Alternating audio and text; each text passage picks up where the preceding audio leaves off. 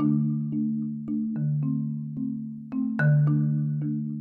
pessoal, esse é o Direitos Humanos em 5 Minutos. Hoje, Fernanda Matos vai falar com vocês sobre violência sexual.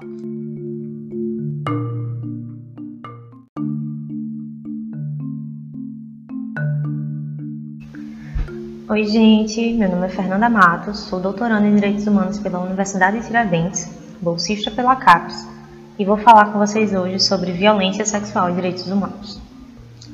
Para falar sobre violência sexual, é importante inicialmente compreendermos o que é essa violência e como ela pode se dar, para entendermos em seguida como existem formas de opressão de direitos humanos das mulheres que habitam ao redor dela.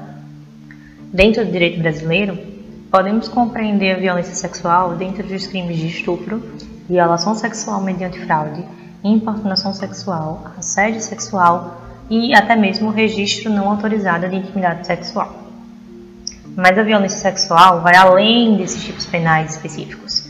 Ela é uma violência atrelada ao poder e ao seu exercício sobre outra pessoa. De forma que a violência sexual, assim como a violência de gênero em sentido amplo, toma por base o controle, a subordinação e a opressão de gênero. Outro ponto relevante a se pensar sobre a violência sexual tem a ver com a revitimização das vítimas. O que é isso?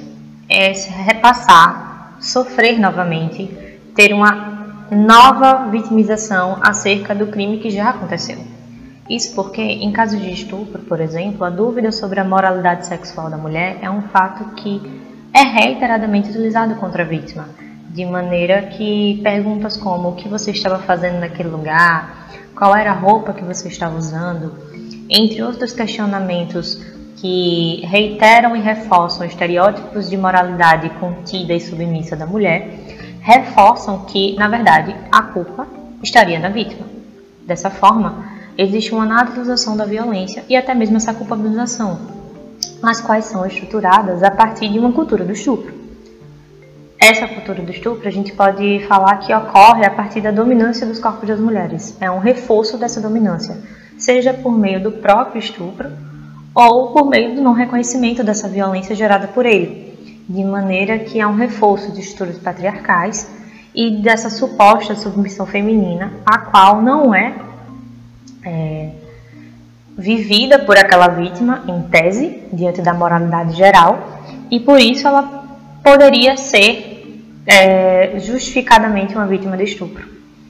Isso pode ser observado, por exemplo, isso essa cultura do estupro que a gente está aqui falando, quando a gente vê um aumento de casos de violência sexual.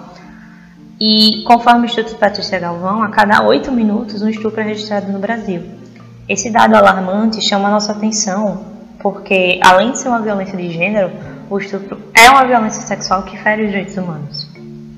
Dessa forma, quando a gente conversa sobre estupro, conversa sobre violência sexual, a gente precisa combater, chamando atenção para esses pontos porque o combate à desigualdade de gênero e a cultura do estupro são mecanismos para proteger e evitar a violência sexual como um ato naturalizado e que continua em crescimento no Brasil. Dessa forma, quando a gente está aqui falando sobre essa violência, chamando sua atenção para a cultura que está ali permeando, podemos assim promover o direito à dignidade sexual e à integridade física da mulher.